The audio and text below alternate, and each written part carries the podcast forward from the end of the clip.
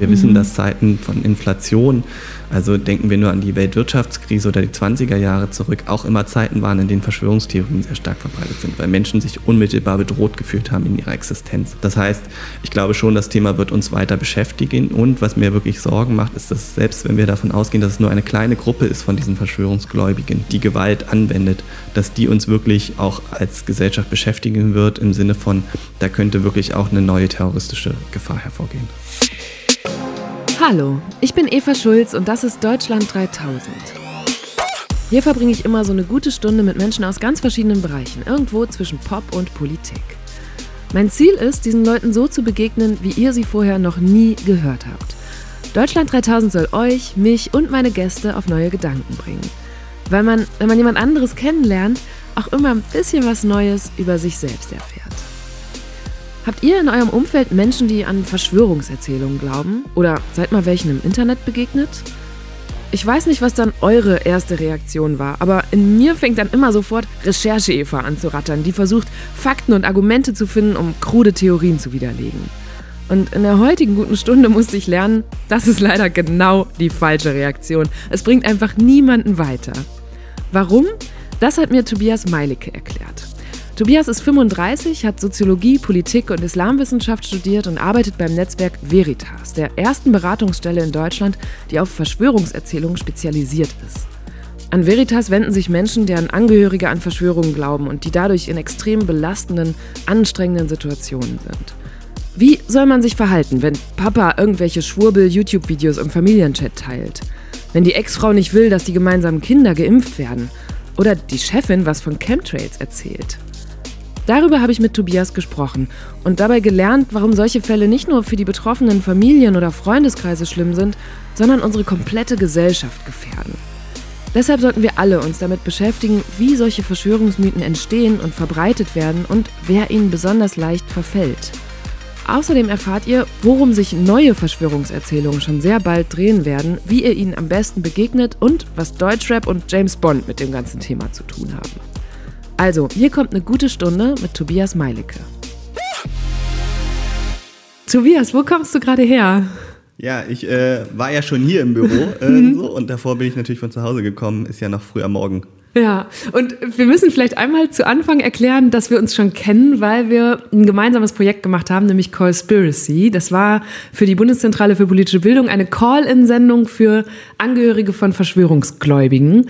Und da warst du als Experte, äh, saßt neben mir und wir haben Anrufe entgegengenommen von Leuten, ich erinnere mich zum Beispiel an Chrissy, deren Therapeutin in Therapiesitzungen irgendwie Verschwörungserzählungen verbreitet hat oder eben auch viele Leute, die Probleme mit ihren Eltern oder der engeren Familie hatten. Da gab es auch was Noah, dessen Vater nicht zu seiner Hochzeit kommen wollte. Also wirklich heftige und sehr belastende Situationen. Ne?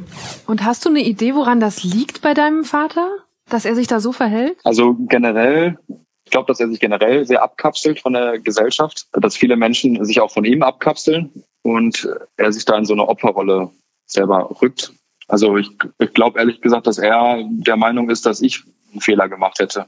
Ja, auch das ist ja äh, etwas, was was man so ein bisschen beobachten kann, dass es oft auch um diese Opferrolle geht, die, die sich dann Menschen zuschreiben, die so in diesem verschwörungsgläubigen Milieu sind. Und dann gibt es natürlich auch die Möglichkeit dann einfach, wenn man sich permanent irgendwie angegriffen fühlt, dass auch diese Menschen sich zurückziehen als Selbstschutz. Mhm. Ähm, so. Was mir bei dir aber ja auch aufgefallen ist, wie sehr du dich immer wieder bemüht hast, und das wird ja jetzt auch deutlich, wenn du sagst, meine Tür ist immer offen, äh, dass mein Vater zurückkommen kann, ähm, um diese Beziehung. Und ich glaube, das ist ein total wichtiges Zeichen, auch dass du das nochmal irgendwie sagst, hier auch aussprichst, zu sagen, okay, meine Tür ist offen.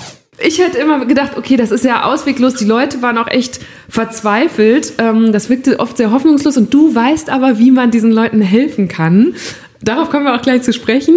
Aber erstmal war eine Sache, die ich damals schon von dir gelernt habe, ist, dass der Begriff Verschwörungstheorie, den ich ja auch in den letzten Jahren sehr viel benutzt und gehört habe, gar nicht so akkurat ist und du selber den zum Beispiel vermeidest. Warum denn? Ja, ähm, das ist eine ziemlich deutsche Diskussion, aber eine ganz spannende, die ich finde, nämlich wenn wir von Theorien sprechen, dann haben wir immer so ein Wissenschaftsverständnis davon und Theorien müssen falsifizierbar sein. Das heißt, sie müssen an sich widerlegbar sein. Und wenn man aber mit verschwörungsgläubigen Menschen redet, dann stellt man fest, man kann eigentlich jedes Argument bringen, es funktioniert nicht. Es gibt eigentlich kein Argument, was die vermeintliche Verschwörung widerlegen könnte. Und deswegen haben so einige Experten gesagt, naja, von dem Begriff Verschwörungstheorien sollten wir uns ein bisschen lösen, ähm, so, um auch nicht diesen Wissenschaftsanschein zu geben, sondern verwenden lieber den Begriff Verschwörungserzählungen. Mhm. Und wie checkst du als der Experte, der du bist, so auf die Schnelle, ob eine Information, die dir begegnet oder eine Geschichte, ob das jetzt ein Fakt ist oder so eine Verschwörungserzählung? Ja, meistens checke ich das auch gar nicht so schnell, muss ich dir sagen, weil manchmal ist das ja auch sehr komplex. Wir haben ja in, in auch eine Geschichte erlebt, dass es Verschwörungen gibt, die wir vielleicht auch alle selber gar nicht vermutet haben. Also NSA ist uns, glaube ich, allen noch im Kopf irgendwie, mhm. wo wir auf einmal festgestellt haben, der amerikanische Militärgeheimdienst spioniert uns alle aus. Und das war ja auch eine Geschichte, wo alle erstmal sehr, sehr skeptisch waren am Anfang. Das heißt, ich versuche das gar nicht am Anfang so stark zu bewerten.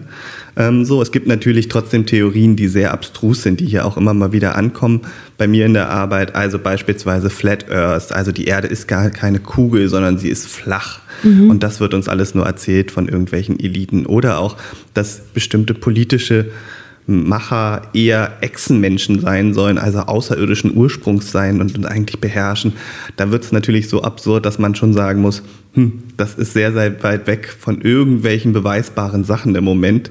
Äh, da bin ich auch sehr skeptisch.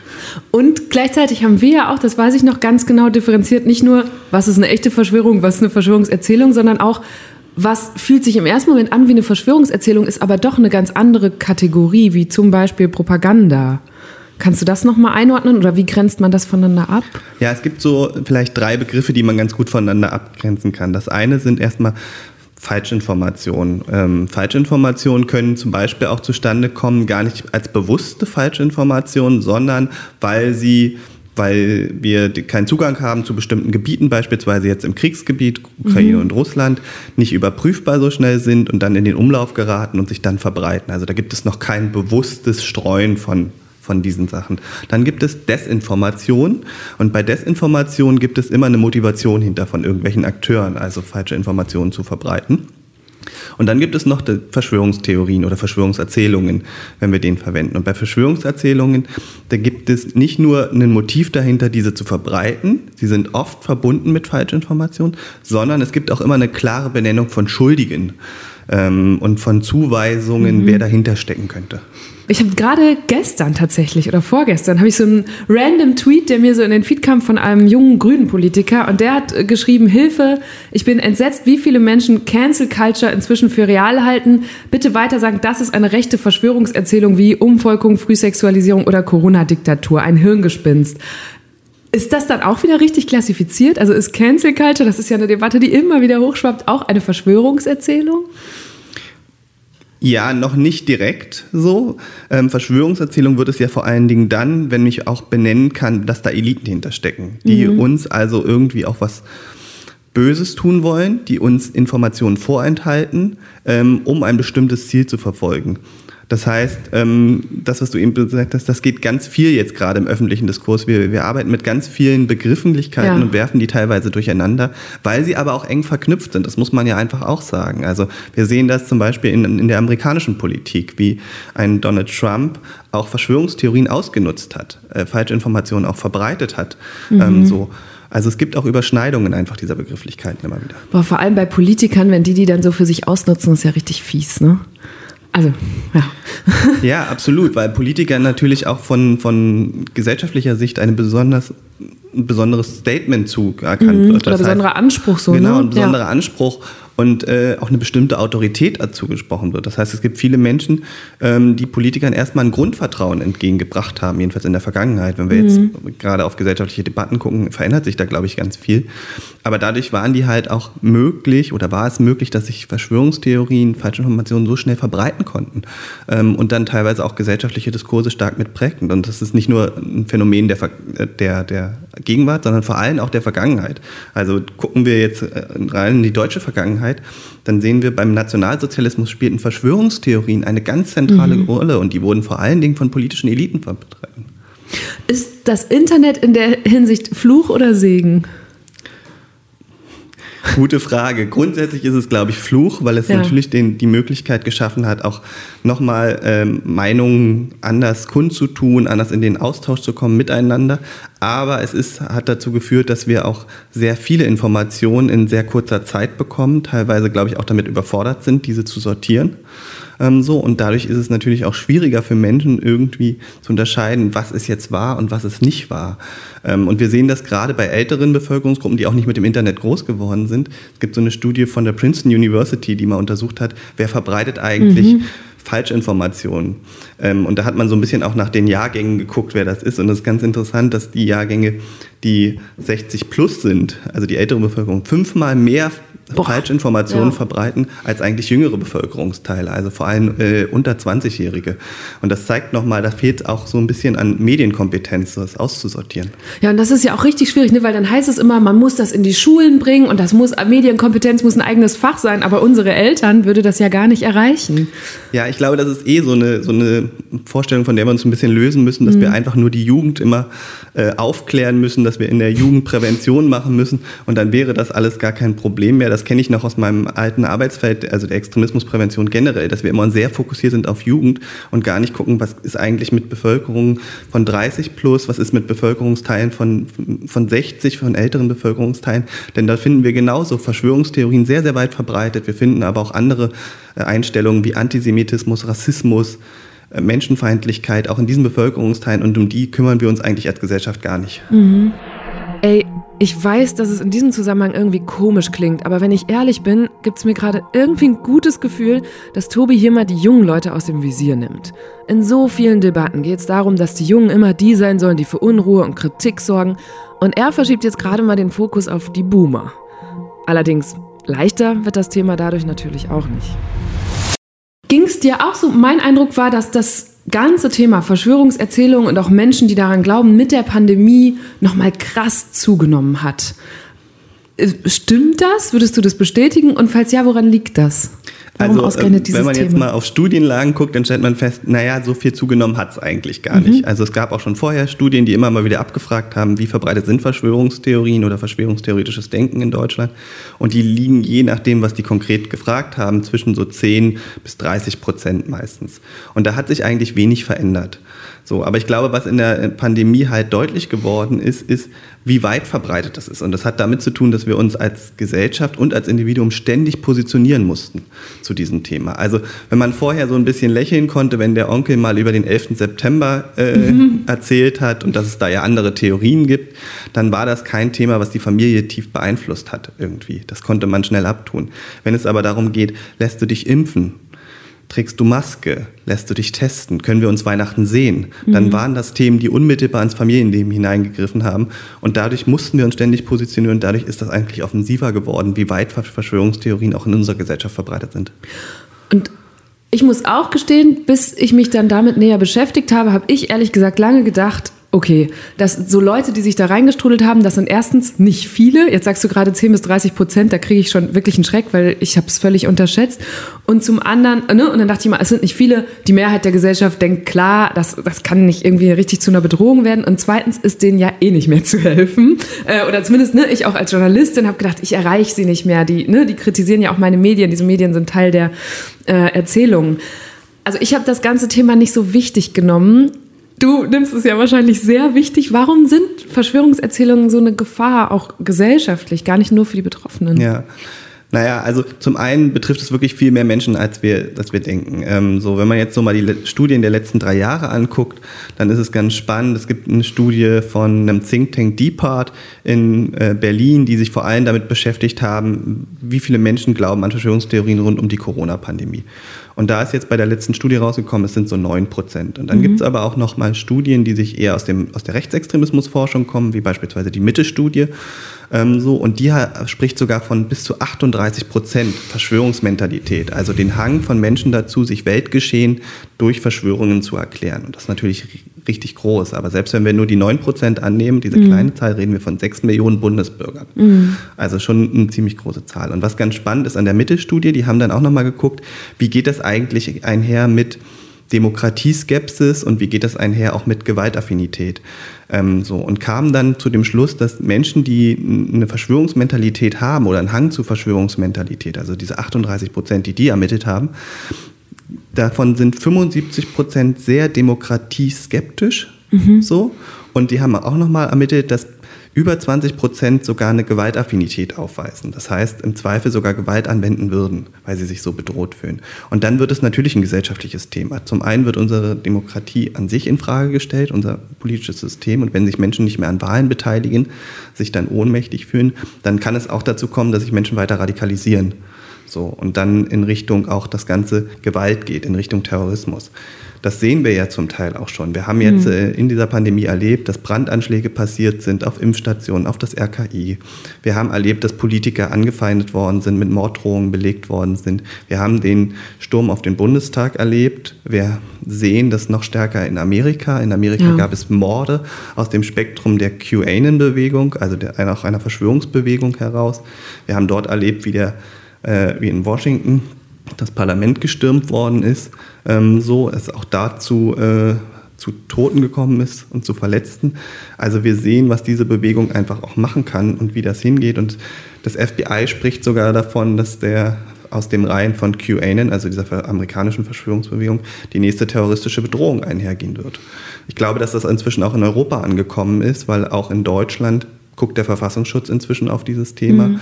In Österreich ist die QAnon-Bewegung vom Verfassungsschutz offiziell auch als Beobachtungsobjekt eingestuft. Also wir sehen, da passiert ganz viel. Und warum verfallen Menschen überhaupt solchen Erzählungen? Also gibt es da sowas wie Risikogruppen oder so? Ja, also ich glaube, das ganz Spannende ist, dass viele Menschen ja denken, okay, das hat ganz viel mit, mit der Erzählung an sich zu tun. Und wenn wir einfach nur mit richtigen Fakten diese Menschen konfrontieren, mhm. dann wenden die sich auch wieder ab. Und um das schon mal ein bisschen vorwegzunehmen, das weißt du ja auch, das funktioniert leider nicht. Ja, auch leider aus eigener Erfahrung. So, ja. genau. Ähm, es gibt so zwei Gründe, die immer ganz zentral genannt werden für Menschen, die sich Verschwörungserzählungen zuwenden. Das eine ist, dass Menschen in Verschwörungserzählungen sich selbst wirksam erleben. Das heißt, es sind Menschen, die vorher oft ein Ohnmachtsgefühl erlebt haben. Ein Ohnmachtsgefühl, das vielleicht daraus entstanden ist, das kennt auch jeder in der Pandemie, dass ich auf einmal das Gefühl hatte, ich kann nicht mehr kontrollieren, ob ich meinen Job überhaupt behalten kann. Mhm. Ich kann gerade nicht mehr äh, kontrollieren, wie ich meine Freizeit gestalte. Ich bin gerade in einer hohen Stressbelastung, weil ich mich mit Homeschooling auch noch auseinandersetzen muss, meiner Kinder beispielsweise. Und weil ich vielleicht aber auch Angst habe um meine Eltern, die schon älter sind ähm, und durch dieses Coronavirus besonders bedroht sind. So, und dann entsteht ein Ohnmachtsgefühl. Und wenn Menschen dann keine Möglichkeit haben, sich selbst wirksam zu erleben, dann kann es ein Kompensationsmechanismus sein, sich Verschwörungstheorien zuzuwenden. Weil Verschwörungstheorien geben mir erstmal eine Erklärung für das, was gerade passiert. Es ist ja relativ schwierig zu ertragen, dass dieses Virus durch Zufall entstanden ist und so massiv in unser Leben hineingewirkt ja. hat. In dem Augenblick, wo ich aber die Erklärung habe, erstens, es existiert entweder gar nicht, es ist alles nur ausgedacht von irgendwelchen politischen Eliten, die im Hintergrund wirken wollen, ähm, oder es ist gar nicht so schlimm, ähm, so, nimmt mir das schon eine ganze Menge Druck dann habe ich nicht mehr dieses Gefühl von, oh Gott, mein Leben ist bedroht. Ähm, so. Und das Zweite ist, wenn ich weiß, es ist menschengemacht, kann ich was tun. So, wir alle sind keine Experten für Viren. So, aber wir können gegen Menschen was tun. Das, und das sieht man ja auch an dieser Bewegung. Es sind Menschen, die dann auf die Straße gehen, die demonstrieren, die im Internet versuchen aufzuklären aus ihrer Sicht, die auch oft das Umfeld versuchen sehr stark aufzuklären mhm. über die Hintergründe aus ihrer Sicht, die dort passieren. Oder auch Menschen, die im Zweifel sogar sagen, okay, wir werden hier in jeglicher Form betrogen, wir haben gar keine andere Möglichkeit mehr, wir müssen vielleicht auch Gewalt anwenden. Und dann erfahren sie Selbstwirksamkeit wieder in dieser Nummer. Und das Zweite ist, warum sich Menschen dazu wehren, ist oft eine Selbstwertproblematik. Das heißt, das sind Menschen, die vielleicht eher einen geringen Selbstwert von sich haben, äh, die vielleicht auch Diskriminierungserfahrungen gemacht haben, ausgegrenzt worden sind und so weiter. Und die können sich, wenn sie sich Verschwörungserzählungen zuwenden, selber aufwerten. Auf einmal gehören sie zu einer auserwählten Gruppe, die ein besonderes Wissen hat, die die Welt durchschaut hat und sie sind auch Teil des absolut Guten. Weil die hm. Verschwörer auf der anderen Seite, die im Hintergrund sind, die sie manchmal auch gar nicht so klar benennen können, die sind das absolut Böse, teilweise was sehr Dämonisches schon. So, und damit gehören sie aber zum absolut Guten und dann passiert eine Aufwertung. Und sie kriegen auch gleichzeitig eine Erklärung dafür, warum sie vielleicht ausgegrenzt worden sind, warum sie Negativerfahrungen in Beziehungen gemacht haben. So. Und das sind die beiden psychologischen Mechanismen, die Studien immer ganz klar genannt hat. Und dann kommen noch Fakten dazu wie Langeweile, Das hat sich auch gezeigt. Mhm. Menschen, die irgendwie Langeweile haben, die suchen auch nach Erzählungen, die spannend sind. Und Verschwörungserzählungen sind die spannendsten Erzählungen, die wir haben. Und es sind vor allem Erzählungen, mit denen wir ja groß werden. Also das ist Teil unserer Popkultur, wenn ja. man so will. Ja. Wir alle erinnern uns, oder zumindest meine Generation, an Akte X, mhm. an Matrix. Aber man muss gar nicht so weit gehen. James Bond, fast jeder James Bond-Teil baut auf einer Verschwörungserzählung auf. Wir werden im, im Kontext von Rapmusik damit konfrontiert. Mhm. Das ist ja ein ganz großes Thema, wie da doch in der Rapmusik mit äh, teilweise auch sehr stark antisemitischen Verschwörungstheorien umgegangen wird. Also wir wachsen damit irgendwie auf und kriegen das so ein bisschen auch eingepflanzt. Und Verschwörungserzählungen haben immer so ein Mitmachelement. Also wenn wir jetzt wieder auf diese QAnon-Bewegung aus Amerika gucken, dann gab es da die sogenannten Q-Drops. Das waren so Kurznachrichten von Q, also einem einer Person aus dem Umfeld der Trump-Regierung, die geheime Botschaften an seine Anhänger verbreitet hat. Und diese Q-Drops waren immer verschlüsselt. Das heißt, ich musste auch noch das Ganze erstmal entschlüsseln. Ah, ja. so, und habe dann auch, bin so ein Teil einer Bewegung geworden, die auch noch Spaß hatte, dieses Rätsel aufzuklären. Ja, wie so eine Gamification ja, hat es dann. Ne? Genau. Das ist ja verrückt, okay. Und dann hat es noch mehr dieses Mitmachelement ja. und dann überwinde ich noch mehr die Langeweile. So. Ja. Und wenn ich dann Teil dieser Bewegung bin, dann sehen wir das auch, dann hat das schon auch was Sektenhaftes oder was, aus, was wir auch anderen extremistischen Gruppierungen kriegen. Das heißt, ich finde dann Halt in dieser Bewegung, Geborgenheit, Zuspruch. Ich fühle mich stark, weil ich Teil einer besonderen Bewegung bin. So, und das hält natürlich Menschen dann auch nochmal verstärkt in diesen Gruppierungen drin. Und kann man irgendwas sagen darüber? Sind es so ähm, gewisse Milieus, in denen das immer passiert oder gewisse, weiß ich nicht, Altersgruppen oder reich oder arm oder also was, was gibt es da für Beobachtungen vielleicht auch aus deiner Arbeit hier? Ja. Naja, also wenn wir jetzt so ein bisschen die Altersgruppen angucken, das ist ganz spannend, dann sehen wir zum Beispiel, dass es nicht die Jugendlichen sind. Mhm, das ja. ist nämlich schon mal ein ganz spannender Punkt, ähm, weil zum, zum einen bei uns zum Beispiel in der Beratungsarbeit äh, kamen, seit wir entstanden sind, jetzt weit über 900 Fälle an. Und davon hat sich kein Elternteil gemeldet, das gesagt hat, es geht um meinen Jugendlichen, der sich mhm. Verschwörungstheorien mhm. zugewandt hat. Ich finde das schon sehr, sehr aussagekräftig. Und auch, es gibt auch keine Studienlage, wie weit Verschwörungstheorien über, bei Kindern und Jugendlichen verbreitet sind. Was wir in Studien sehen, und das zeigt sich dann auch in unserer Arbeit, ist es, dass vor allem eine Altersgruppe zwischen 30 und 60 im besonderen Maße davon betroffen ist. Das lässt sich auch gut erklären, weil das die Gruppe ist, die vor allem in der Pandemie eine besondere Belastung ausstehen musste, also sich vielleicht auch am besonderen Maße als ohnmächtig erlebt hat, weil all diese Bedrohungsszenarien, diese Ängste, die ich eben genannt habe, Arbeitsplatzverlust, aber auch die Ängste um die Elterngeneration mhm. und so weiter, auf diese äh, Altersgruppe am stärksten gewirkt hat, glaube ich. Also deswegen kann man das gut erklären.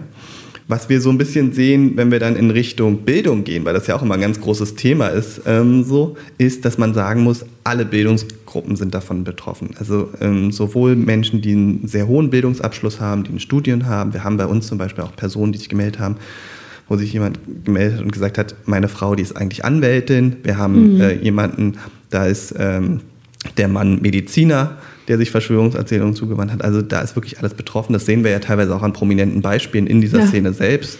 Also da sind alle von betroffen. Wenn man dann wieder auf Studien guckt, dann sieht man aber schon, dass Menschen mit geringerem Bildungsabschluss schon auch eine höhere Hang dazu haben, sich Verschwörungserzählungen zuzuwenden. Und das hat dann aber weniger mit IQ zu tun, äh, würde ich sagen, sondern es hat damit zu tun, dass Menschen mit geringerem Bildungsabschluss einfach auch eine größere Gefahr haben, sich ohnmächtig zu erleben in dieser Gesellschaft. Also ähm, wenn sie einen geringeren Bildungsabschluss haben, dann sind Behördengänge viel schwieriger beispielsweise. Also Deutschland ist ja auch ein sehr bürokratisches mhm. Land mhm. mit sehr, sehr vielen Formularen und so weiter.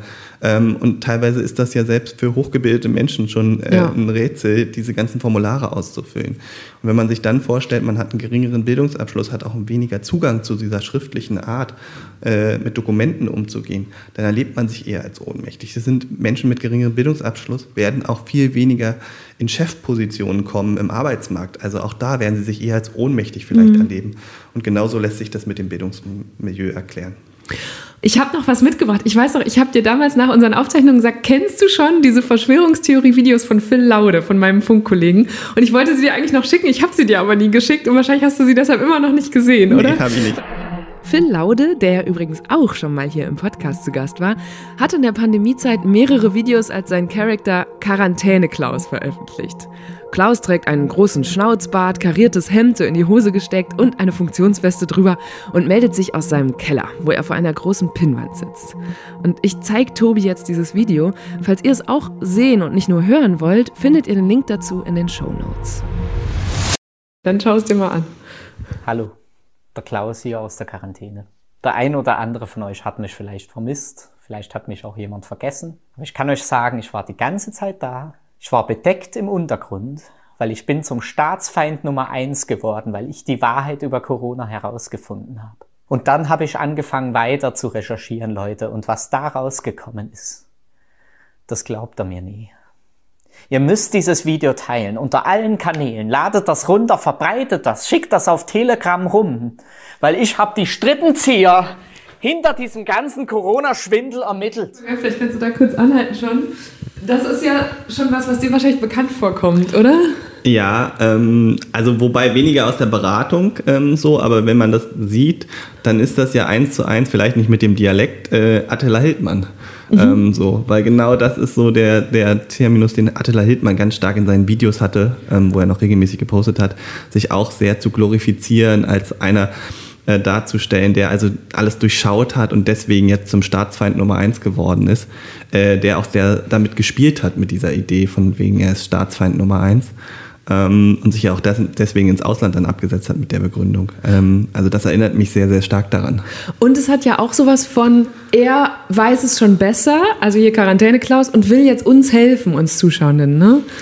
Ja, das hat äh, dieses, was ich vorhin gesagt habe, auch ganz viel mit Selbstwert und Übersteigerung zu tun. Also wir haben es zum Teil ja auch mit Persönlichkeiten zu tun in dieser verschwörungsgläubigen Milieu, die stark narzisstisch sind, ähm, mhm. so und sich da wirklich als die Auserwählten sehen, ähm, die uns jetzt alle helfen werden, ähm, das Ganze durchschauen und die ja für sich auch in Anspruch nehmen, dass sollte es irgendwann dann die ganze Wahrheit rauskommen, auch sie politische Ämter mal irgendwann übernehmen werden mhm. und solche mhm. Sachen. Also das ist schon, schon relativ klasse. Okay, ja, lass mal weiter gucken. wir haben in Facebook-Gruppen mit, mit Anwälten, mit Doktoren, mit ganz vielen Leuten, haben wir das alles hier bewiesen. Und ich kann es euch jetzt beweisen, das sind alles Fakten. Naja, was ganz, was ganz spannend ist und was ja wirklich auch viel passiert, ist, dass man gerade Leute mit ähm, akademischen Titeln auch in den Mittelpunkt dieses Ganzen rückt, um das Ganze zu legitimieren. Ja, weil man natürlich auch also ich hätte jetzt auch mehr Vertrauen zu jemandem, der so einen Doktortitel hat, ne, und sagt, ich kenne mich, ich bin so ein richtiger Experte in dem Feld. Das ist natürlich ein guter Mechanismus, um da Vertrauen genau, und zu das gewinnen. wird halt ganz viel gemacht. Ähm, zum Teil übrigens auch mit Experten, die dann gar nicht Experten für diesen Bereich sind. Also Doktortitel, mhm. das ist ja auch, glaube ich, so ein sehr deutsches Phänomen fast irgendwie, dass wir sehr auf, auf Titel gucken mhm. und so. Und da werden Doktortitel dann äh, in den Mittelpunkt gestellt bei Menschen, die äh, sicherlich auch einen Doktor gemacht haben, aber vielleicht nicht in dem Fachbereich, zu dem sie sich dann gerade äußern. Mhm. Okay, so. ja. Fangen wir doch mal an hier. Bei unserem guten Bill Gates, den hört man ja gerade ganz viel von dem, ne? Dass er uns mit dem Impfstoff möchte uns alle retten. Ne? Und jeder sagt ja super, da kommt so jemand wie der Bill Gates, der hat ganz viel Geld und der rettet jetzt die Welt. Aber keiner von euch Schafen hat mal genauer hingesehen. Was steht denn da? Könnt ihr Englisch? Da steht Ill Gate. Das Tor zur Krankheit. Ja, auch das ist ja natürlich wieder was ganz Typisches für diese Szene, auch dass überall Muster und äh, mhm. Zeichen erkannt werden sollen. Ähm, und das ist ja eigentlich, wenn man drüber nachdenkt, auch ein Widerspruch. Also man sagt einerseits, da gibt es so eine geheime Verschwörung und die wollen uns gar nicht darüber aufklären. Und andererseits verbreiten diese vermeintlichen Verschwörer überall Zeichen, die wir dann doch irgendwie erkennen können. Ähm, und dieser Widerspruch, der wird aber in der Szene gar nicht so thematisiert und das ist ja auch total spannend. Mhm. Absolut, damit geht es jetzt auch noch weiter. Oder dreimal die sechs. Na, die Zahl, die kennen wir doch schon sehr gut von unserer lieben Greta Thunfisch. Ne? Die hier mit den Fridays for Future die Welt retten möchte. Mit den 3F, das ist der sechste Buchstabe, haben wir auch dreimal die sechs. Und das ist ja schon bekannt. Aber ihr fragt euch vielleicht, wie unsere liebe Angela Merkel dahinter steckt. Oder sollte ich lieber sagen, 66. Na? Unsere Volksvertreterin. Ich sag Volksverräterin, Leute. Weil dann habe ich einfach mal gegoogelt, habe ich die Greta und die Angela gegoogelt. Und überall in den Staatsmedien findet man dieses Bild. Aber wieder, schaut keiner von euch mal genauer hin. Wer sitzt denn da so verdächtig im Hintergrund und überwacht das Gespräch? Eine Chinesin.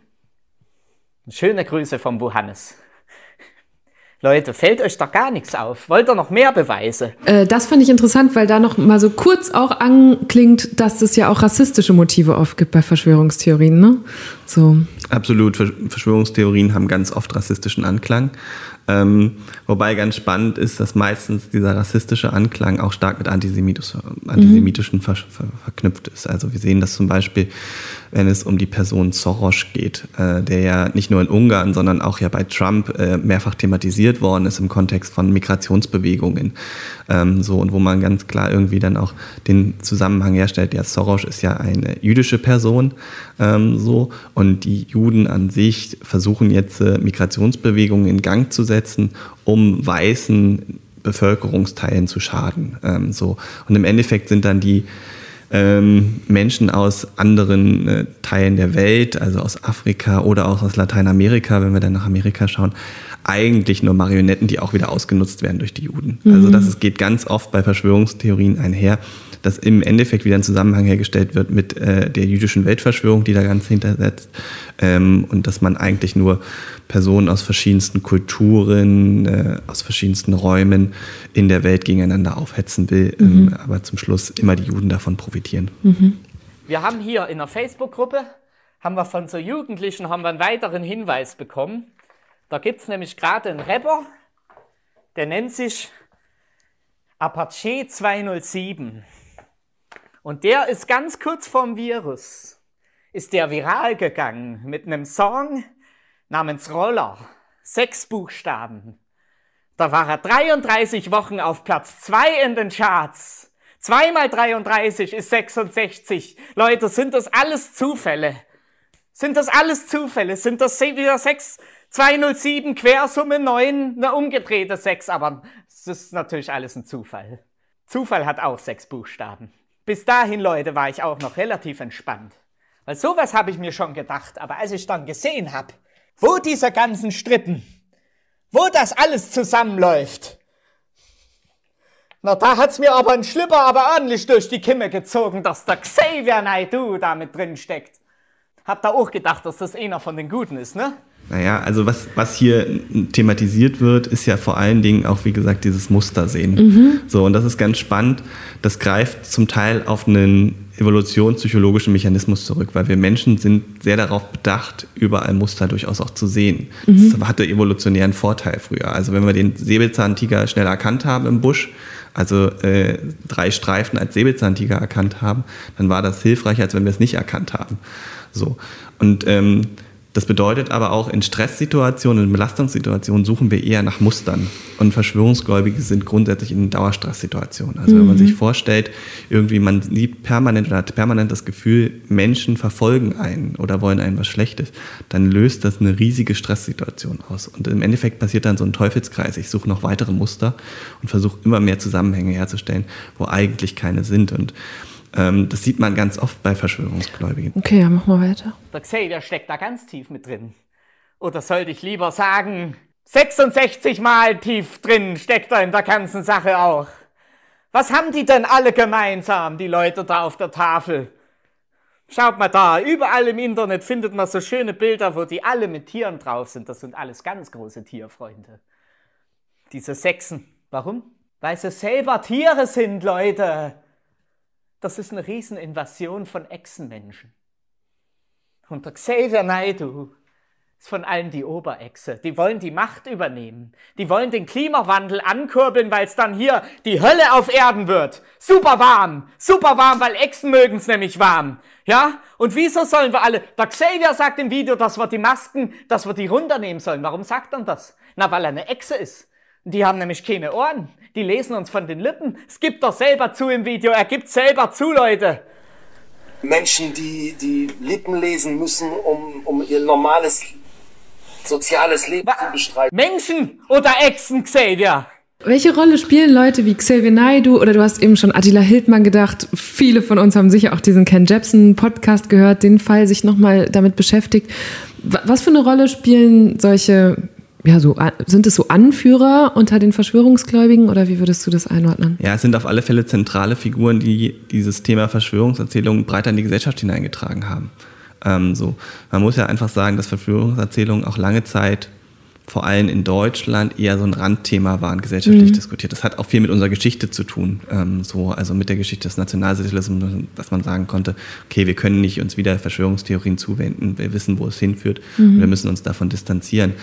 Und Leute wie aber Savin Aidu, Attila Hildmann, ähm, auch der Wendler, ähm, so auch Nena, die, ähm, so haben da irgendwie eine Basis bereitet, dass wieder solche Theorien auch Teil unserer Gesellschaft werden können und man ganz offen darüber das auch sprechen kann und damit natürlich zur Verbreitung beigetragen. Zumal sie auch als moralische Instanzen zum Teil auch anerkannt worden sind. Also Selvin Aidu hat ja ähm, nicht schon seit, nicht nur seit vielen Jahren Verschwörungstheorien verbreitet gehabt, sondern ja auch immer sehr an seinem Image gearbeitet als sehr gläubiger Mensch mhm. und wie wichtig Glaube für ihn ist.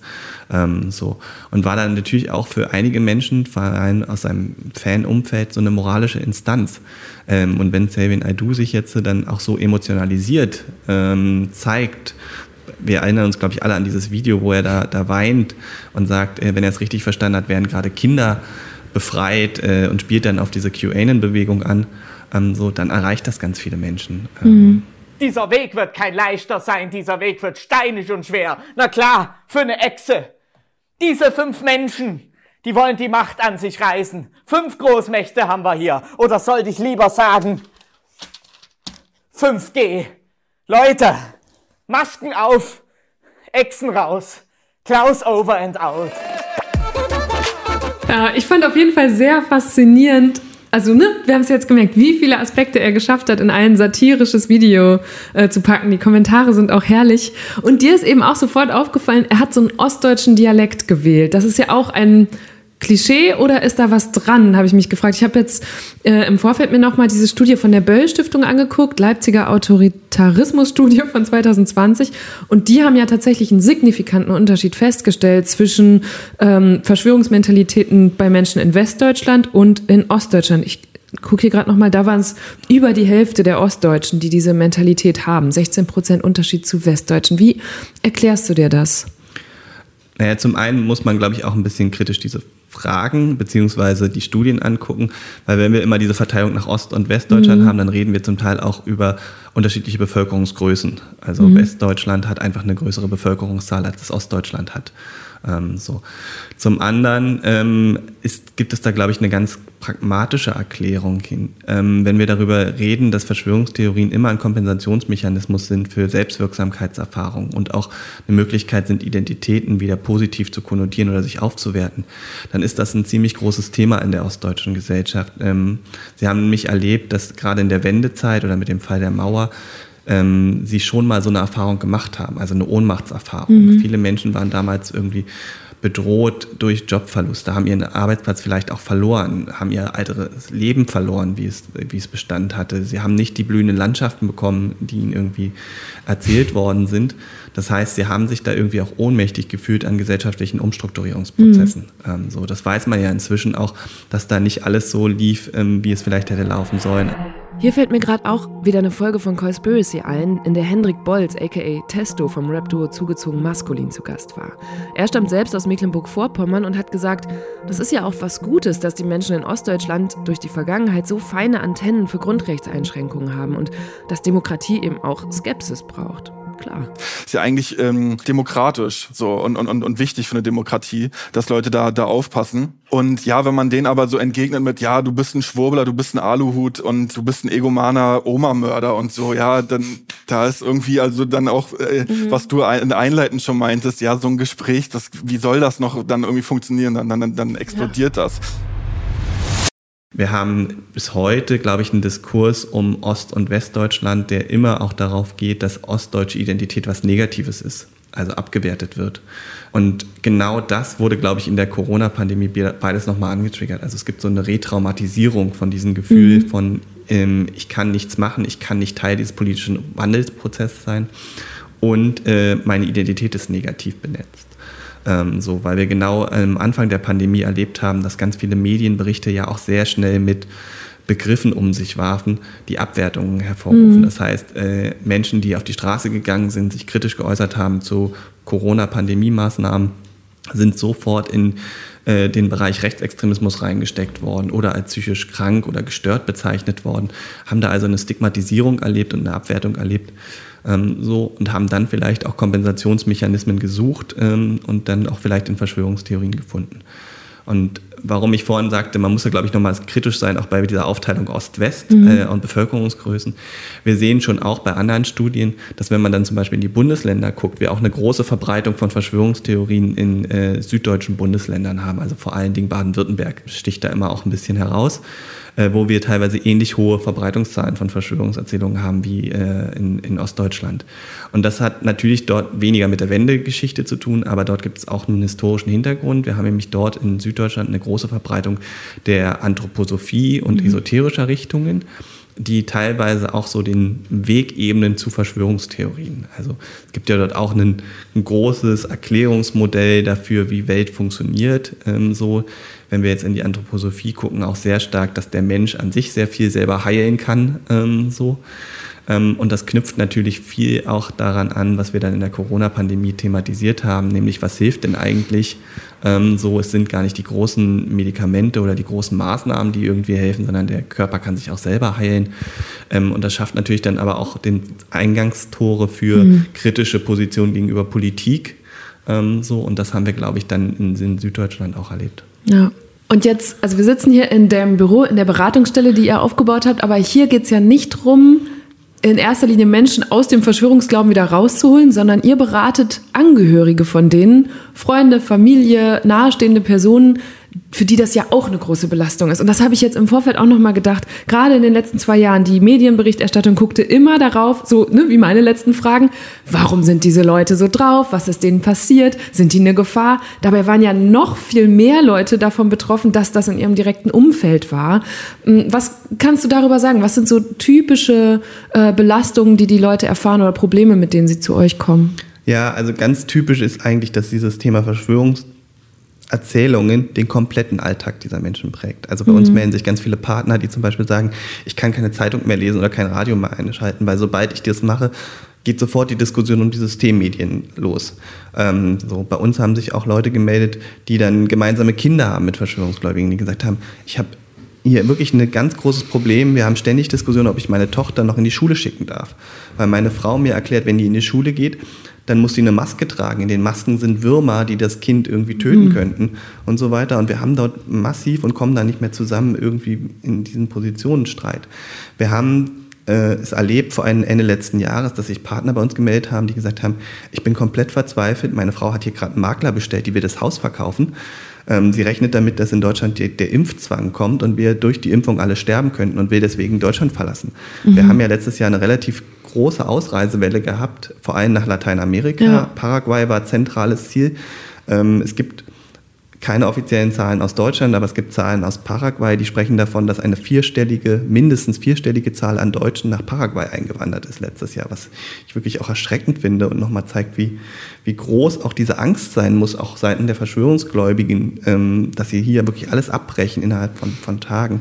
Und wir haben aber auch immer wieder Fälle, Gott sei Dank noch Einzelfälle derzeit, wo sich Leute bei uns melden und sagen, ich habe hier einen Kontakt zu einem Freund und der dreht gerade völlig ab in Richtung Verschwörungserzählung. Der hat ganz klare Feindbilder entwickelt, benennt hier Politiker äh, oder auch Medienvertreter. Und ich mache mir echt Sorgen, dass der auch politisch irgendwie aktiv wird. Äh, und zwar nicht nur politisch, sondern auch im Sinne von Gewalt anwendet. Mhm. Ähm, Was macht ihr ich denn kann in solchen ich Fällen? kann das gar nicht mehr einschätzen. Wir versuchen vor allen Dingen erstmal einzuschätzen, wo kommt diese Angst her und wie real ist die Angst. Ja. So, und wenn man sagen muss, wenn da wirklich was dran sein könnte, ja, dann thematisieren wir ganz offen, wie können wir vielleicht auch dann Polizeibehörden mit reinnehmen, ähm, so oder zumindest dort äh, auch gucken, wie kann man den Inlandsgeheimdienst vielleicht informieren, weil das ist natürlich nicht unsere Aufgabe, zum Schluss Terroranschläge zu verhindern. Ja. Also wir sind Teil eines Systems, einer Prävention und die will natürlich auch zum einen unser demokratisches System schützen, zum einen natürlich auch andere Menschen schützen, das ist ganz klar. Aber es ist nicht unser zentraler Auftrag, zum Schluss irgendwie Terroranschläge zu verhindern. Wir sind keine Polizeibehörde. So. Aber wir thematisieren das dann mit den Leuten ganz offen, die da anrufen. Das ist ja teilweise auch der Wunsch da. Ähm, das zu machen. Und wenn wir wirklich das Gefühl haben, das basiert auf einer realen Gefahr, dann müssen wir schon gucken, wie wir das auch machen. Wir machen das aber immer in Rücksprache mit den entsprechenden Personen, weil wir natürlich auch in unserer Arbeit an Verschwiegenheitspflicht und Datenschutz gebunden ja. sind. Und dies ist auch total wichtig.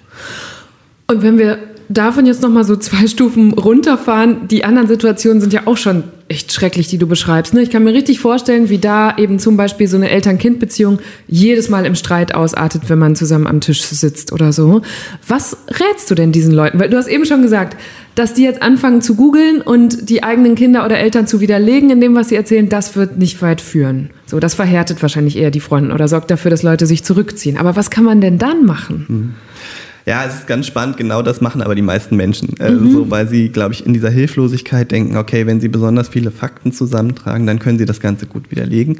Ähm, das funktioniert nur aus mehreren Gründen. Nicht zum einen bezieht man sich auf ganz unterschiedliche Quellenlagen. Verschwörungsgläubige haben ja grundsätzlich eine Skepsis gegenüber alles, was wissenschaftlich anerkannt ist und vor allem, was auch medial verbreitet wird. Das heißt, wenn ich mit einer Quelle ankomme aus diesen Kontexten, dann wird die meistens eh schon abgelehnt. Mhm. Das Zweite ist, dass sich gezeigt hat, dass Verschwörungsgläubige auch Verschwörungstheorien sehr schnell weiter basteln können.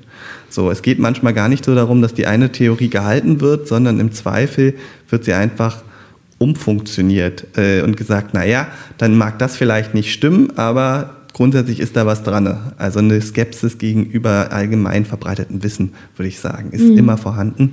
So, es gibt eine ganz spannende Studie aus Großbritannien, die auch gezeigt hat, dass sich teilweise Verschwörungstheorien auch bei einer Person widersprechen können. Es gab eine, eine Umfrage, da hat man gefragt, was die in Großbritannien Menschen denken zum Tod von Diana. Und dann hat sich gezeigt, naja, ein Großteil nimmt an, das Königshaus steckt dahinter, hinter dem Tod und hat das Ganze organisiert. Und es war ganz spannend, ein Teil dieser Menschen, die aber gesagt haben, das Ganze wurde organisiert vom Königshaus mhm. und äh, sie sei gestorben auch bei dieser Aktion, hat im äh, gleichzeitig in derselben Umfrage äh, auch geäußert, dass Diana noch irgendwo im Geheimen lebt.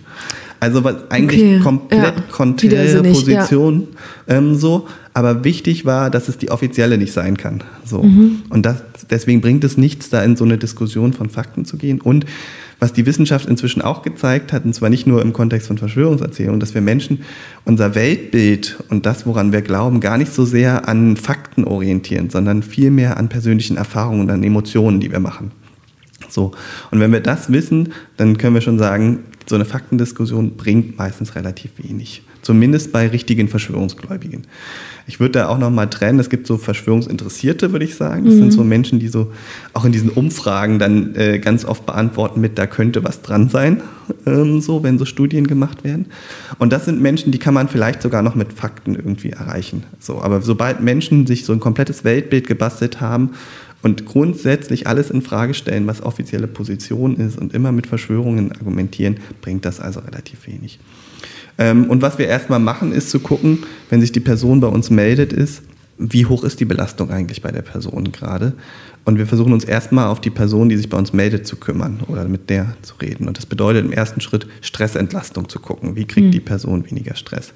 Ähm, wir versuchen dann dazu zu animieren, sich wieder Freiräume zu schaffen, jenseits von Verschwörungserzählungen. Also damit das nicht 24-7 ein Thema ist, sondern mal wieder den alten Hobbys nachzugehen. Auch mal wieder sich mit Freunden zu treffen und nicht über Verschwörungstheorien zu sprechen als ein Weg. Und der zweite ist ganz wichtig, Grenzen setzen, weil wir stellen ganz oft fest, dass Menschen, die sich bei uns melden, die haben oft ein hohes Harmoniebedürfnis. Ich glaube, es gibt viele Menschen davon mhm. in unserer Gesellschaft, so, und die gehen nicht so gerne in Konflikt.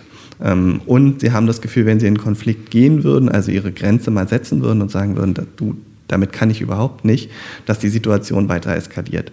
Wenn man dann aber mal guckt, wenn Grenzen gesetzt worden, dann zeigt sich eigentlich, dass genau das Gegenteil der Fall ist. In dem Augenblick, wo ich ganz klar gesagt habe, du, damit kann ich nichts anfangen und da müssen wir jetzt gerade mal irgendwie aufhören, drüber zu reden, dass das nach einer gewissen Zeit eher akzeptiert wird und eher dazu führt, dass die Belastung rausgenommen wird, weil die andere Seite auch weiß, wo stehe ich. Mhm. So. Also wir haben ja vorhin darüber gesprochen, warum wenden sich Menschen Verschwörungserzählungen zu und das ist ganz spannend wenn, wenn du vorstellst, dir, vor dir sitzt jemand und du erzählst ihm ständig irgendwas und er reagiert darauf nicht richtig. Ähm, so, also er schweigt entweder oder sagt einfach nur ja, dann löst das vielleicht eine Verunsicherung bei dir aus. Mhm. Und dann gibt es zwei Möglichkeiten, wie du darauf reagieren kannst als Verschwörungsgläubiger. Das eine ist, du sagst, ah, Zustimmung. Das heißt, ich kann ihm weiter darüber erzählen. Der freut sich, wenn der die Information hat.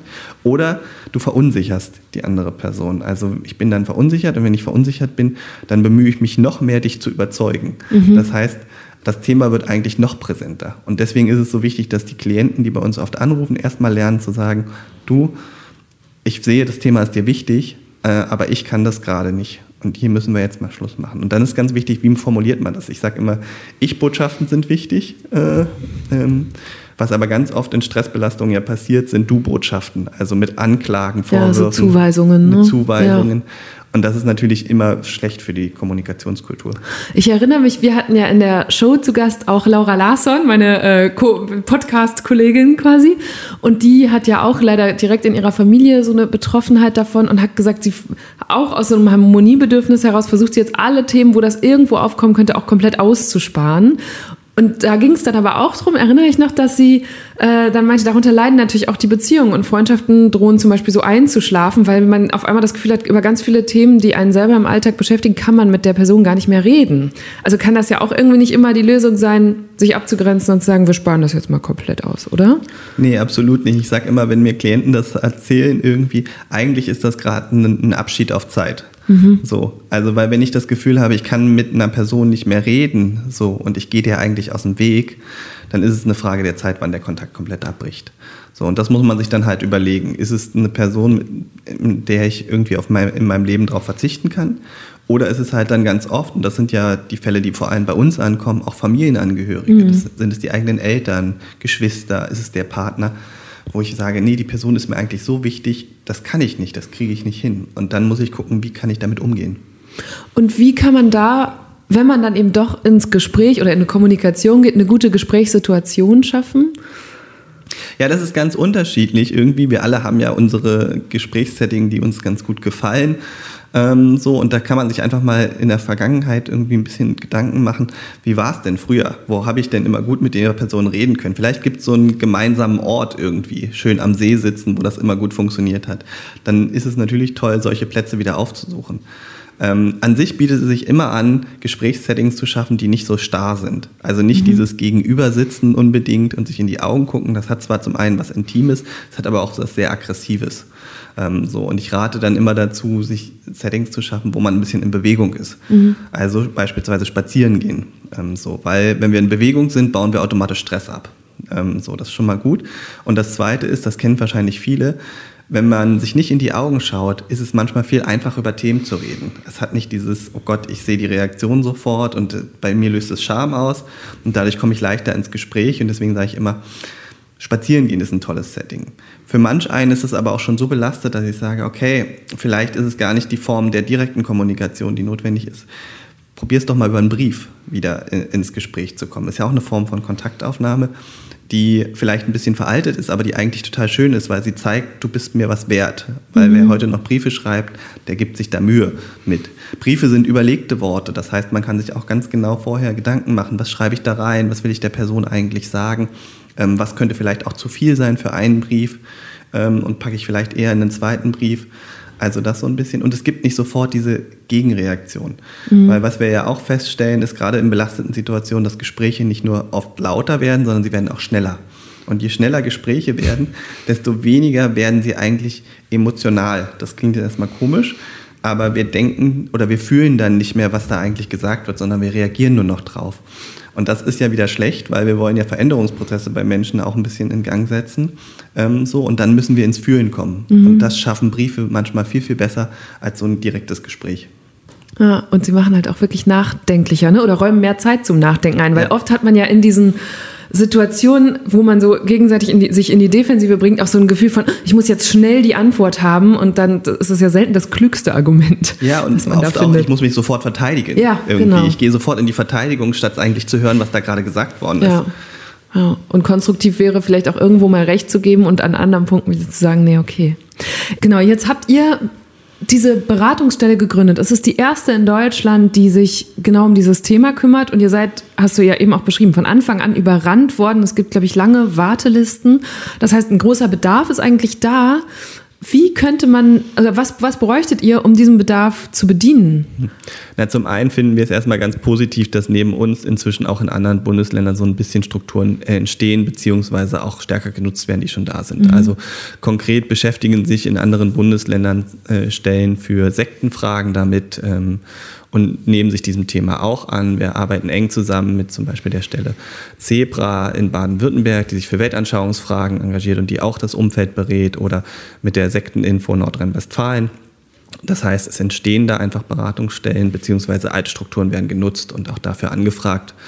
Ähm, das ist erstmal sehr positiv. Grundsätzlich melden aber alle Kollegen in allen Bundesländern zurück, ähm, dass die Bedarfe immer noch sehr, sehr hoch sind. Ähm, so, also wir haben jetzt alleine dieses Jahr auch schon wieder weit über 300 Anfragen ähm, so und sind noch lange nicht beim Ende des Jahres und sind personell aber derzeit gefördert mit zwei Personalstellen. Mhm. Ähm, so und weil wir ja gerade wissen, dass sich Menschen nicht Verschwörungstheorien über Nacht zuwenden, ähm, ist auch so ein Begleitungsprozess von dem Umfeld nur sinnvoll, wenn es auch über einen längeren Zeitraum gestaltet werden kann. Weil ich kann mein Verhalten nicht einfach so umlernen mit einer Beratung. Das funktioniert zwar rational, aber dann ist es ja doch schwierig irgendwie. Wir alle kennen das, wir wissen, was gut für uns ist, aber wir können es nicht sofort umsetzen. Deswegen macht es Sinn, so einen Beratungsprozess auch über fünf bis zehn Sitzungen zu gestalten mhm. und Menschen dort. Also mehrere Monate oft. Manchmal mehrere Monate ähm, so. Vielleicht bei dem einen oder anderen kann es sich auch über, über Jahre hinziehen. Ähm, und des, deswegen brauchen wir dringend mehr Personal irgendwie, damit wir den Bedarfen auch gerecht werden können, weil sonst entstehen, und das ist ja bei uns leider jetzt auch der Fall,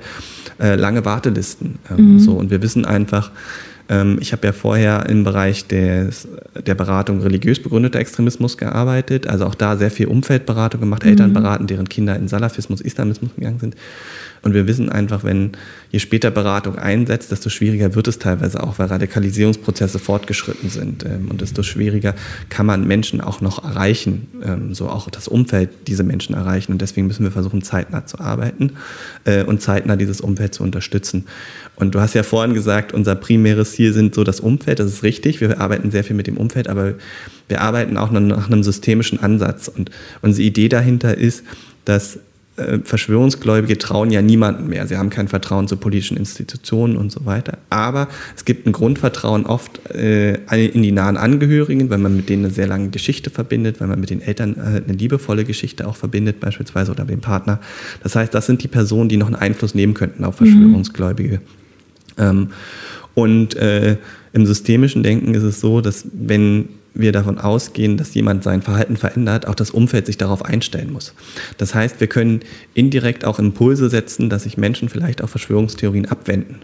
Ähm, so. Wir waren da sehr erfolgreich mit diesem Ansatz im Bereich religiös begründeter Extremismus. Da haben sich ja seit 2012 in Deutschland in jedem Bundesland mindestens eine Beratungsstelle äh, aufgebaut und dort haben wir sehr viel Elternberatung gemacht und haben festgestellt, wenn wir die Eltern gut coachen, gut begleiten, dann können die Einfluss auf ihre Jugendlichen nehmen und können dafür sorgen, dass sie sich auch aus diesen radikalen Szenen wieder verabschieden und wieder ein Teil mhm. unserer Gesellschaft werden. Und diesen Ansatz versuchen wir hier auch bei, bei Veritas umzusetzen, nämlich äh, das Umfeld gut zu coachen, sodass Verschwörungsgläubige auch Teil dieser Gesellschaft bleiben sich zumindest nicht weiter radikalisieren, also auch Gewalt zumindest kein, keine Option für diese Menschen wird, oder sie zum Teil auch sich wieder als Teil dieser Gesellschaft verstehen. Und das ist über das Umfeld auch möglich. Ich habe jetzt auch in diesem letzten Verfassungsschutzbericht nochmal nachgeguckt nach unserem Thema und habe da erst mitbekommen, dass Sie ja das Thema verfassungsschutzrelevante Delegitimierung des Staates erst im vergangenen Jahr zum ersten Mal so aufgeführt und eingeführt haben. Da schreiben sie, die staatlichen Schutzmaßnahmen gegen die Corona-Pandemie und die damit einhergehenden Freiheitseinschränkungen lösten nicht nur eine breite gesellschaftspolitische Debatte und verfassungsrechtlich legitime Proteste aus, sondern dienten in einzelnen Fällen auch als Vorwand und Hebel, um die demokratische und rechtsstaatliche Ordnung als solche zu bekämpfen. Und um die in diesem Kontext festzustellenden Anhaltspunkte für verfassungsfeindliche Bestrebungen adäquat bearbeiten zu können, hat das Bundesamt für Verfassungsschutz im April 2021 den neuen Phänomenbereich verfassungsschutzrelevante Delegitimierung des Staates eingerichtet. Zitat Ende. Nach allem, was du mir vorhin erzählt hast, denke ich mir so, haben die das Thema also richtig lange verschlafen? Na, ich glaube, verschlafen kann man jetzt nicht sagen. Also die war, Verschwörungstheorien waren schon auch immer wieder ein Thema beim Verfassungsschutz. Nur ähm, war es da oft geführt unter dem Thema Rechtsextremismus. Wir müssen ja einfach auch sagen, dass äh, der Bereich Rechtsextremismus ganz stark sich auf Verschwörungstheorien auch aufbaut. Antisemitismus haben wir vorhin schon thematisiert. Ähm, und unter diesem Schlagwort wurden dann teilweise auch Verschwörungstheorien behandelt. Also beispielsweise die Verschwörungstheorie des großen Austauschs, die ja äh, 2015 auch nochmal einen ziemlichen Aufschwung erlebte, äh, als wir die Flüchtlingsbewegung aus Syrien mhm. hatten. Ähm, so.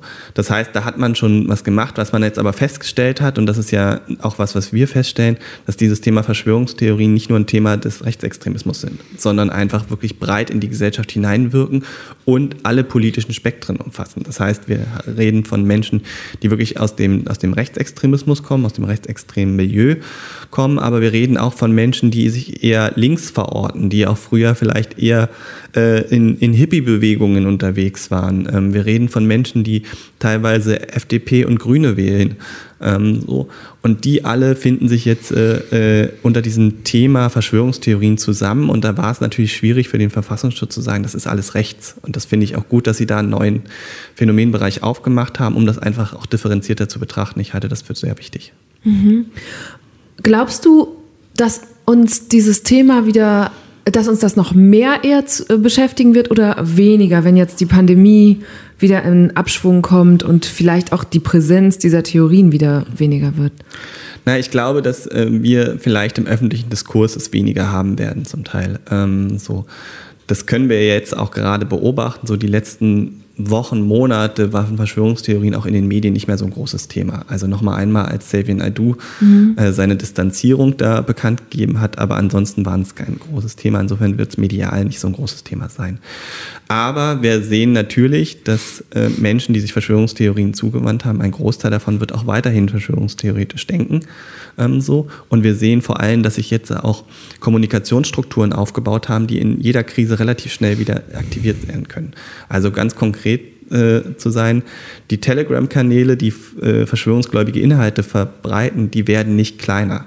Das heißt, äh, auch wenn die Menschen vielleicht jetzt sich öffentlich nicht mehr ganz so stark positionieren, nicht mehr ganz so viele Demonstrationen da sind, die sind in diesen Kanälen drin. Und sobald die nächste Krise kommt, sind die auch sehr schnell wieder miteinander in Kontakt und können sich sehr schnell vernetzen. Und dadurch können wir damit rechnen, dass dann auch sehr schnell was passiert. Und das Zweite, glaube ich, was wir sehen, ähm, das Pandemie-Thema wird vielleicht irgendwann weg sein. Hoffentlich schneller, als wir denken. Ähm, so, ich glaube, für uns alle wäre das gut. Mhm. Aber wir sehen schon, dass Verschwörungsgläubige ja auch auf neue Themen einspielen. Also es gibt die Verschwörungstheorie vom Great Reset. Ähm, so, also dass es eine Neuordnung der Weltwirtschaft geben wird, die auch einhergeht dann äh, damit, dass alte traditionelle Werte wie Familie und Rechtsstaatlichkeit und Freiheit eingeschränkt werden durch mögliche politische Eliten. Mhm. So. Und was ganz spannend ist an dieser Verschwörungstheorie und dem Great Reset, ist, dass die auch zum Beispiel die Corona-Pandemie zusammendenkt mit dem Klimawandel schon. Ähm, so, also dort werden immer wieder auch ähm, Zusammenhänge hergestellt dass diese Corona-Pandemie jetzt ein Schritt in diesen Neuordnung der Welt ist, aber dass auch die äh, Idee vom Klimawandel äh, auch eine Verschwörungstheorie ist, die auch dahin steuern soll, uns alle zu beschränken in unseren Freiheitsrechten.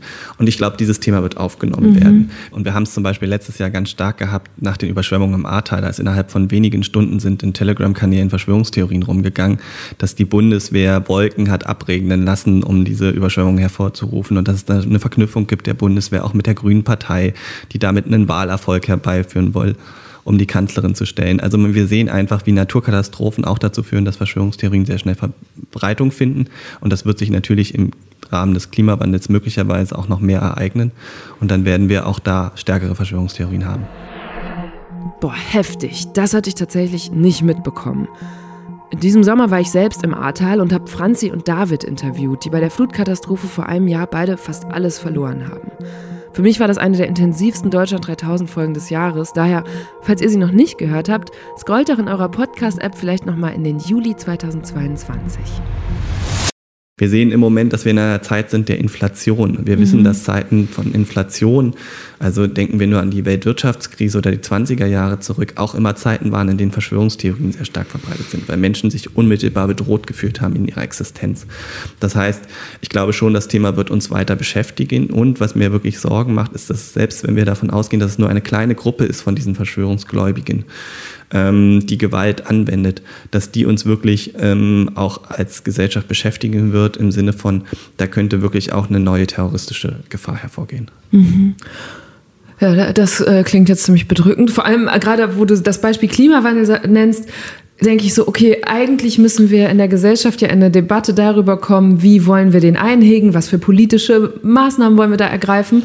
Und auch im Zuge der Pandemie hatte ich manchmal das Gefühl, dass wir aber so viel uns damit aufgehalten haben, was für Fake News, Desinformation und eben Verschwörungserzählungen ähm, unterwegs sind und bekämpft werden müssen, dass wir gar nicht geschafft haben, konstruktiv über das, wie wir dem, also wie wir den akuten Dingen und Geschehnissen begegnen können, geredet haben. Deswegen frage ich mich, und auch weil du sagst, es ist so wichtig in diesem systemischen Ansatz, das Gespräch, die Gesprächskanäle offen zu halten, weiter mit den Leuten zu reden, aber wo endet das denn? Oder auch, ne, wir beide gehören jetzt keinen Minderheiten an, aber ich stelle mir gerade vor, du hast oft gesagt, das sind oft antisemitische Verschwörungstheorien. Eine junge Jüdin die, oder Jude, der uns vielleicht zuhört, sagt, nee, also irgendwo muss auch mal ein Punkt sein. Äh, und dann kann man da nicht mehr reden. So. Ich glaube, dass äh, das total wichtig ist, wenn ich davon sage, Kanäle müssen offen bleiben, dass man durchaus überlegt, auch in welchen Rahmen kann man reden. Mhm. Ähm, so, wenn ich jetzt äh, von meiner Arbeit rede, dann finde ich schon, oder das versuchen wir ja auch, die Angehörigen so zu stützen, dass sie möglichst lange diese Kanäle offen lassen, äh, um in Kontakt zu kommen, weil wir auch wirklich davon fest überzeugt sind, dass die Angehörigen den größten Einfluss auf diese Menschen auch noch haben können. Ähm, was ich aber zum Beispiel nicht machen würde, ich würde nicht im öffentlichen Raum äh, grundsätzlich das immer zulassen. Also ich würde keinen Menschen, der verschwörungsgläubig ist, beispielsweise in eine Fernsehsendung einladen. Mhm. So, aus zwei Gründen. Das eine ist, ähm, ich finde es, und das haben wir ja auch ganz oft festgestellt, es ist in der Fernsehsendung nicht so schnell auf Verschwörungserzählungen zu reagieren, wie wir uns das wünschen würden. Verschwörungsgläubige bringen oft ganz viele Detailfakten, die man gar nicht so schnell über, äh, überprüfen kann und die man nicht schnell widerlegen kann. Und, und dann, dann, bleibt irgendwas das, hängen, ne? Dann steht das im ja. Raum ähm, so und man kann damit nicht umgehen. Ähm, das Zweite ist auch, dass ich Menschen, die antisemitische, rassistische oder andere menschenfeindliche Positionen vertrete, äh, nicht der Meinung bin, dass man denen einen Rahmen bieten muss ähm, im öffentlichen Raum. Ähm, und im öffentlichen Raum würde für mich immer der Schutz von Minderheiten vorgehen. Also beispielsweise, wenn ich erleben würde, dass jemand verschwörungstheoretische Inhalte antisemitischer Art oder rassistischer Art äh, in der Bahn oder im Bus benennt, dann finde ich schon, sollten wir als Zivilgesellschaft uns klar dazu positionieren. Das heißt, ich würde versuchen aufzustehen und zu sagen, wissen Sie, das geht hier nicht. Mhm. Ähm, so. Ich kann mit ihren menschenverachtenden Positionen hier nicht umgehen und ich möchte ganz klar machen, dass sie damit alleine sind weil es mir dann einfach darum geht, auch anderen Menschen ein Zeichen zu geben, dass wir als Gesellschaft das nicht akzeptieren. Aber das ist ein anderer Rahmen. Genau, und das ist ja auch jetzt ein bisschen unser Rahmen. Ne? Wir haben jetzt versucht, in der Öffentlichkeit darüber zu sprechen und dafür zu sensibilisieren. Wo begegnen uns solche Erzählungen, Mythen äh, und wie können wir denen wiederum begegnen? Was können wir damit machen? Und ich habe jetzt sehr viel mitgenommen. Ich glaube, es war eine sehr dichte, gute Stunde. Vielen Dank, Tobi. Total gerne. Das war eine gute Stunde mit dem Verschwörungserzählungsexperten Tobias Meilicke. Für mich war das inhaltlich eine unheimlich dichte und lehrreiche Folge und ich hoffe, ihr konntet daraus auch einige neue Sachen mitnehmen. Falls ja, freue ich mich, wenn ihr Deutschland 3000 mit euren Familien oder im Freundeskreis teilt oder mit einer Person, die vielleicht selbst Verschwörungsgläubige in ihrem Umfeld hat und nicht recht weiter weiß. Denn das kann ich an dieser Stelle ja vielleicht auch mal so ganz offen sagen. Wir sehen schon an unseren Statistiken, dass Folgen mit nicht so prominenten Gästen oft weniger gut klicken, weniger gehört werden. Und das, obwohl sie vielleicht einen hohen Erkenntniswert haben.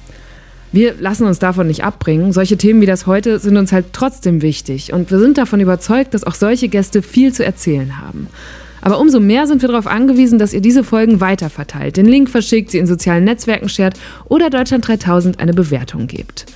Dafür auf jeden Fall vielen, vielen Dank. Und jetzt zum Schluss will ich euch noch die aktuelle Folge vom Y-Kollektiv-Podcast ans Herz legen. Darin geht es um Kryonik, also um Menschen, die sich nach dem Tod einfrieren lassen wollen.